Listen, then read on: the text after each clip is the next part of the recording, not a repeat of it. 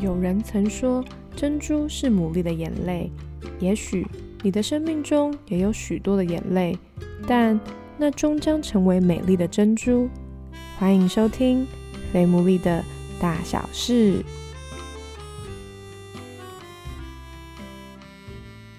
Hello，大家好，欢迎大家收听我们今天第三十一集的《非牡蛎的大小事》。很开心，我们的不重复下载次数已经来突破四万了，真的很多哎！我吓一跳，因为上一集才三万八，然后这一集就大大突破两千，就觉得很谢谢大家的支持。然后也有看到有一些人有在底下的回应，还有私讯，都很谢谢大家的收听。过去呢这段时间，我们都一直在讨论的是失恋的议题嘛，失恋当然很痛。那我今天呢，就是邀请到了我一个很重要、很宝贵跟很要好的朋友，然后我从我年轻，从年轻，从很久之前，哎，很很久很久之前，怎么越描越黑的感觉？反正我们就认识很久。然后呢，在他从等待婚姻的过程，到他后来现在结婚，就是我觉得他人生有非常多精彩、好笑，然后可是同时又很疗愈的故事，想要透过他的经历来祝福大家。那我们就先请他来自我介绍喽。Hello，大家好，各位听众朋友，我是。甜甜啊，我现在是三个孩子的妈。我认识 Sarah 的时候，我是还单身，然后现在我已经是有三个孩子，我自己都觉得这过程很不可思议。因为生了孩子之后，现在就是全职在家里当妈妈，就是我的工作。那可不可以请你稍微分享一下，就是你人生就是从呃这样讲好吗？就是你人生除了你先生之外，就是你前面是谈过几几次恋爱啊？我除了我先生之外，就是我前面有谈过两次恋爱。第一次就是学生的那种纯纯的恋爱，后来出了社会之后，就是自己一股脑的想要谈一个论结婚家的恋爱。这两段都分别在一起多久啊？第一段很久，第一段就是我大学时期，就是从高三毕业，确定考上大学之后到大学毕业的头一年。那很久哎。第二个就是工作的后两年吧。那你第一段那时候那么久，那时候是为什么会分手啊？从来都没有，好像我怎么没有印象？啊，全新的故事。对啊，怎么回事？哎，我们认识这么久，我第一次听到，哎，为什么啊？那时候你知道学学生就会有谈恋爱的憧憬啊。我们两个也是在教会认识的，是和平分手吗？应该先问。和平和平哦，OK，就是学生朋友这样子。就是喜欢彼此，然后就是也没有多想，没有什么所谓的时要时不要，这些都通通没有，聊得来，然后就在一起这样子。嗯哼，对。然后就是学生学生时期其实不用想很多事情啊，你就除了上课之外，那他是职业军人，周末我们就是在教会嘛，然后周一到周五就是我在上课，他也是。大学毕业之后就完全不一样了，因为周一到周五要工作，然后周六周日就是在教会有服饰，时间表就是就是也是这样。很紧，然后那个时候就是下部队到另外一个城市，那他到另外一个城市之后，变得我们要见面就必须要用六日的时间。我六日我就是我放不开我教会的一切，再加上我也我那个时候的我自己，我觉得我也没有勇气，就是说贸然的就到另外一个城市去生活。我们两个人的时间的安排就有落差，然后在这个落差当中就会开始有一些冲突。然后这个冲突就让我在思考说，那我有办法就放下我原本的，就是我的工作跟我在教会的一切，然后我就到台中去跟他展开新的生活嘛。我就发现我那个时候我没有这个勇气，然后所以我就跟他提，可能不太适合在一起。可是你们交往很久哎，你还放得下？对，很痛苦。是我提出来的嘛，所以我觉得我自己里面要承受的就是，我就从此之后就不能再跟这个人有任何的联系。有的时候其实有一些不适合的事实的迹象就在眼前。再大一点，就其实去想对方，就是其实这也是在交往过程当中知道的事情，但是在交往的时候，你就会一直戴上一个交往的眼镜，嗯，你就看。那一些事实的存在，就是对方其实他的他面对婚姻家庭，其实不像我那么有憧憬。现在再来看，就是有一些不合适的迹象都在眼前，可是那个时候就是被感觉冲昏头，就觉得很聊得来呀，这些事情应该都可以解决吧。然后只要之后一起生活了，就应该没问题吧。那你们后来就完全就也没有所谓的什么藕断丝连了，毕竟就是这么长的感情，哎，也还是有啊，但是就。这是正常人，这是正常人，还是忍不住会想要问他好不好啊，或者是关心近况这样子。但我就发现我自己好像，如果越是这样子，越会情绪会搅在那个里。所以后来我就找我的姐妹聊这些事情，聊这些心情。我觉得不要刻意联络这件事情，就是自己知道自己做不到，所以一定要求助，一定要找你信得过的朋友。这真的很重要，尤其是可能夜深人静，或者是遇到一些难过事情的时候，就会很容易把持不住。这时候你就是需要找的真的是对的朋友去跟他讲面的，你就还是会一直没有办法离开那个感情的循环里面。哎，那我想问一下，就是那那个那些什么排气管的事件是发生在什么时候的事啊？排气管是我大学的时候，就是跟朋友出去玩，那是联谊。那所以你是跟他分手之后去联谊？呃，没有，就是凑人数去联谊。哦，所以你是在有交往的状态之下去联谊哦？对，但是那个联谊，哇哦，我完全不知道，原来是这样子。对我来讲就是出去玩，没有该这么说，因为我都没有参加过联谊，因为联谊都在六日啊。那我好不容易因为学校军训课礼拜天要不知道，我也忘记是要做什么事情，所以就不能够回家。嗯，对，然后就参加了。那个合乎真理吗？我现在知道这故事线，突然觉得有一点比起那个笑话之间更好笑的，原来是。那你那时候你男朋友知道你去联谊吗？要说啊。啊，那就那应该算是正常事。那你男朋友让你去联谊也是蛮蛮特别的。但是我太想再再重新听一下那个排气管跟门把笑话了。这边真的是很轻松，娱乐一下大家好了。现在回想起来，真是荒唐到极致。排气管事件就是联谊不是都骑摩托车吗？那我就背了一个侧背包啊。那在骑车的时候，我就跟我的伙伴就说：“哎，你的同学快追上我们了，我们不要让他追上。”那他的同学就一直在后面追啊，然后就感觉在叫我。我就说没关系，不要理他们，我们就快赢了。因为我们就突然的被一个红绿灯挡下来，我的伙伴正要用幽默搞笑的方式回应他的同学的时候，他的同学他是要告他其实不是在追我们，他其实是要告诉我们一件重要的事，就是我的包包因为侧背太长了，放在排气管上面，它下面已经焦掉了。所以就是其实自己不要给自己 脑补一些情节，其实对方根本没有要跟我们玩的意思。然后还一个就是这个就是跟我的那个大学时候的那个交往对象，我们就是也是一群人去玩，就开车去合欢山还是哪里之类，我真的一时也忘记。所以其实真的所有伤痛都会神会医治你，就是你真的想不起来。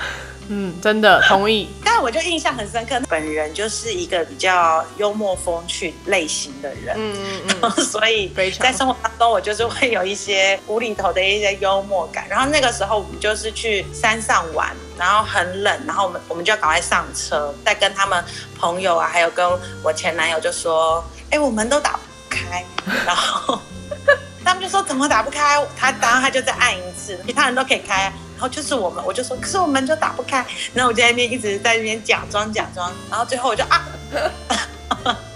然后呢他们就说怎么了？我说，呃，门把断了，我就把门把拿起来，门把就被我拉断了。所以那时候其实原本只是在演戏，那时候原本只是在演戏，但没有一不小心就把人家门把用坏，演一演就变真的了。有的时候在生活当中，就是跟这个人在一起，就会有一些很有趣、很好玩的事情，嗯，然后就。觉得这些东西就会更加合理化一些，就是其实你有观察到的一些，其实你们不合适的一些客观的事实。两个人契合的人在一起，其实你会很开心、很快乐，然后那个亲密感足够。我说的亲密感是那种心灵上、心理的那种心与心的之间的交流。嗯，但是你真的要为这一段关系付出一个尾声的承诺的时候，其实在这个过程当中，你会看到一些不合理的事情。但是因为一起出去玩的经验太美好了，被热情冲昏头了，然后就是你一些伤心难过的事情，好像只有对方知道。因为这些东西，你就会合理化一些。些不合理的，你观察到的客观事实。第二个的对象，他感觉起来我们的背景条件啊，各方面都很适合。我后来在想，其实有两个事情，其实是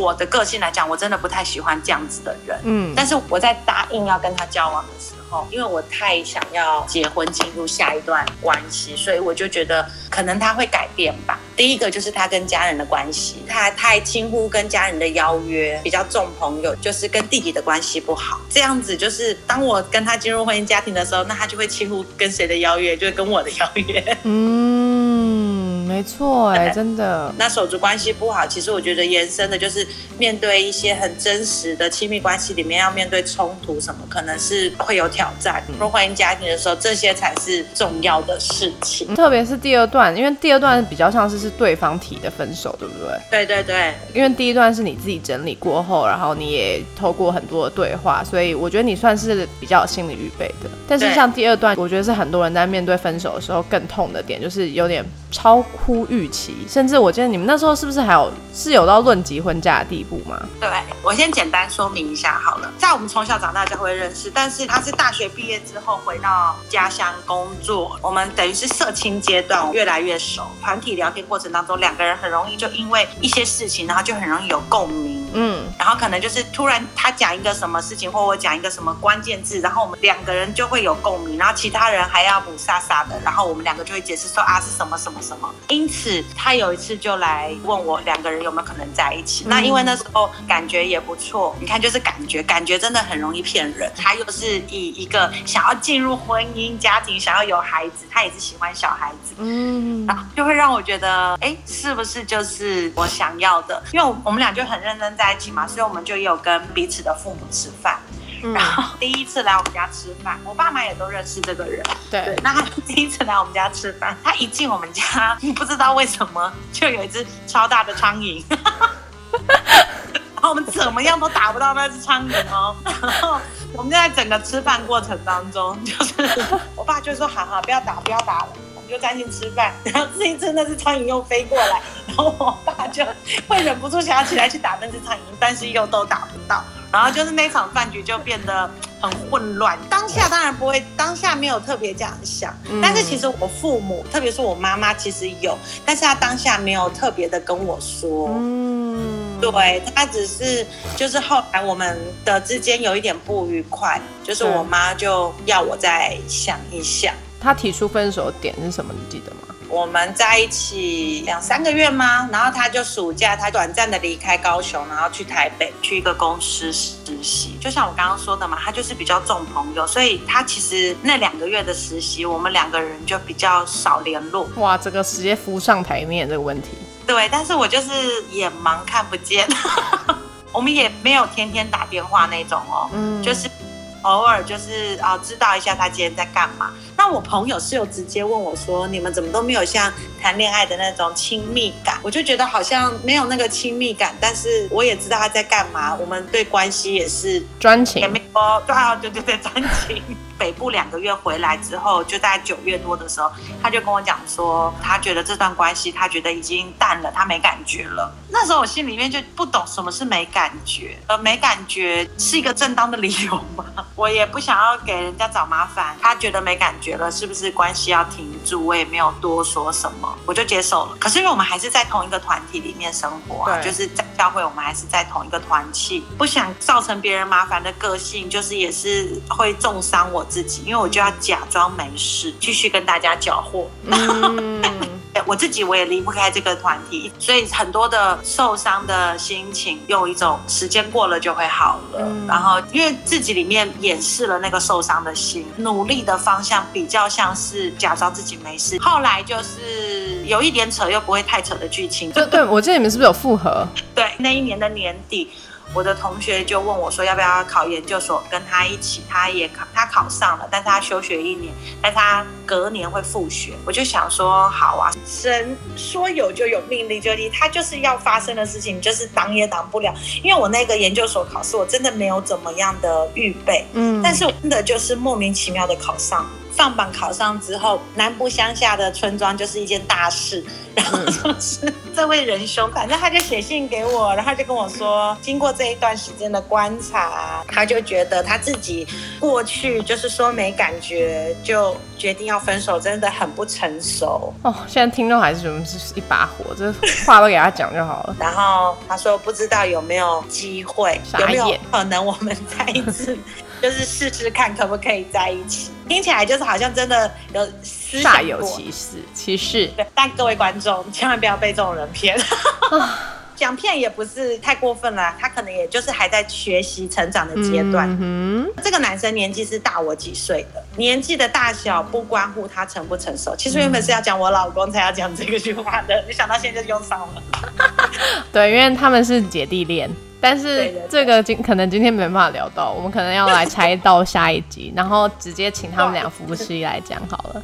没关系，我觉得这是另外一个火花，也很棒。文字就写在那边嘛，然后我就这样看完之后，一方面就是我们也还是持续在这个团体里生活，在团体当中什么各方面都还是相处的来，再加上我又很想要赶快进入婚姻，那个时候会有一个错误的想法，就是两个人就要在一起了，那感觉那些事情是可以一起解决的。面对婚姻感情这件事情，真的你要有一个，你要先定你的意向是什么，你才能够决定那个方向。有方向了，你才能够找到一个真的跟。合适在这个方向一起前进的对象，但是呢，那个情况的我里面还有一个害怕，就是会不会我就没有跟他在一起，我是不是就错过了？就很害怕自己会没有感情。后来就是在各种因素里面，我就跟他说，那我们就一起。就算是恢复稳定交往，然后朝着预备婚姻的方向前进。现在想想真的很荒谬，就明明九月就要去念书了，还给自己这样子一个答案。但人就是在不成熟的过程当中成长。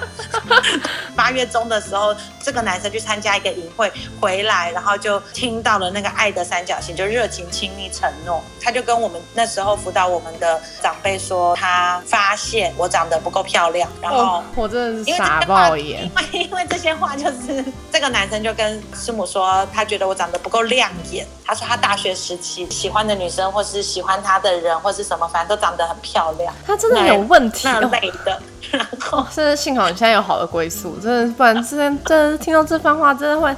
当初说寄信的也是你，有人逼你寄信吗？而且都已经认识那么久了，还在那边什么东西啦？呃，Sarah 真的是真的会突破三万人。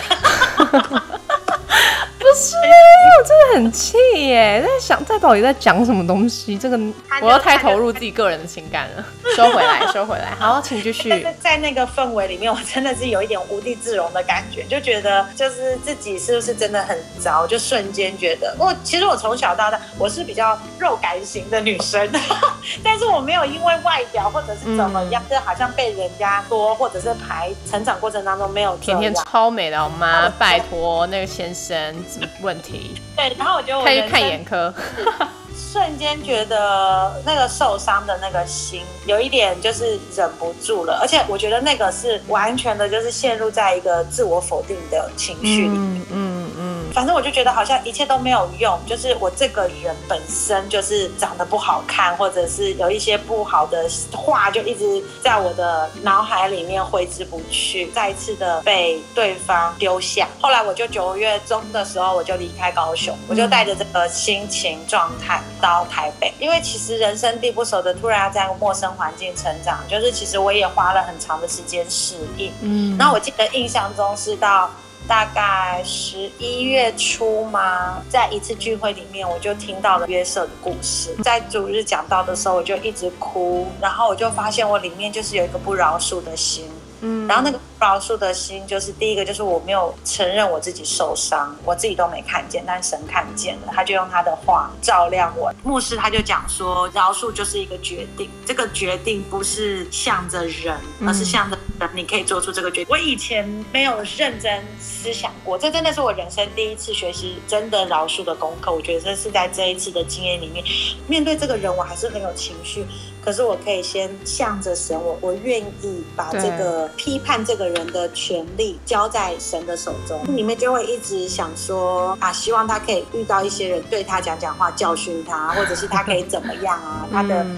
就是会想一些可以教训这个人的方法，然后看他可不可以有一点长进。在那个阶段，就是要我学习一个新的饶恕的功课。饶恕不是我有的能力，是神给我的。后来我的心里就没有一下子乌云就没有，但是就是慢慢的、慢慢的、慢慢的，在一次一次的祷告里，里面的在意或者是好像被伤害的那个心，就是慢慢那些话就没有办法再影响我这个人。但是我必须要承认，我看到这个人他脸书的一些讯息，我就是还是会被影响。最影响我的就是我不够好，就是我里面最大的害怕就是就是我不漂亮，我不吸引人。接踵而来的就是可能再也没有人会被我吸引，或者我再也找不到一个人。后来我就意识到这件事情，就我明明已经都祷告了，然后心情也都很平稳这样子，然后回到家一打开电脑，哎呦，就是又被影响，嗯，毅然决然封锁这个人。然后我就跟我妹妹说，就是我不想要再听到他的事情，他怎么样了，就是先不用跟我讲。我只有跟我妹妹说，就是这种事情，就是你不用到处跟人家讲，就跟一些关键的人物讲，他就会帮你到处讲。很棒，就是慢慢的整理我自己的心情。因为每个人需要的时间长短不一样，你一定要找一个信任的人，你要跟他聊一聊。而且这个信任的人不是会给你一些意见，说去挽回那一段关系或是怎么样，而是这个人他可以给你一些实质的帮助，让你觉得心里很温暖、很被接纳。不要找异性的朋友。还记得找同性的朋友。如果你这时候又在你心里最脆弱的阶段，你找一个异性聊，很容易就会有一些错误的期待或者是情愫产生，然后让你更看不清楚事实这样子。对，然后真的很被影响的讯息。画面，你就要主动切割。谢谢甜甜，超级宝贵的分享。就是我觉得从中听到很多曲折离奇，但是大家不要忘了，他现在已经结婚生小孩了，所以就是代表后面有更盼望的故事。但我们今天就是时间关系，感谢甜甜很愿意跟我们分享你的心路历程，因为我觉得要有一个人可以同时有就是这种 这么完整的。经历这真的是非常的。难得。从甜甜的故事当中也听到，是从一开始他其实还没有预备好要离开他原本熟悉的家乡，可是他后来却又因为了就是第二段的感情，反正就又甚至神自己也开路嘛，就是让他也到了台北。然后，甚至他在台北又有另外一段真的超级惊喜的故事。那那个故事呢，就先卖一个关子，有机会一定要再找他跟他的先生来一起上这个节目，因为他们两个这是另外一个神机了。今天呢，我们就要到这边。那如果你现在正在分手或者是在失恋低潮的人的话，也欢迎你可以私讯我们肥牡蛎的 Instagram，就是 F A T M O O L E E，就是我们也会很乐意为你来祷告，就像刚刚甜甜所。经历到的一样，好，那我们今天呢节目就到这边喽，谢谢大家，我们下一集再见，拜拜。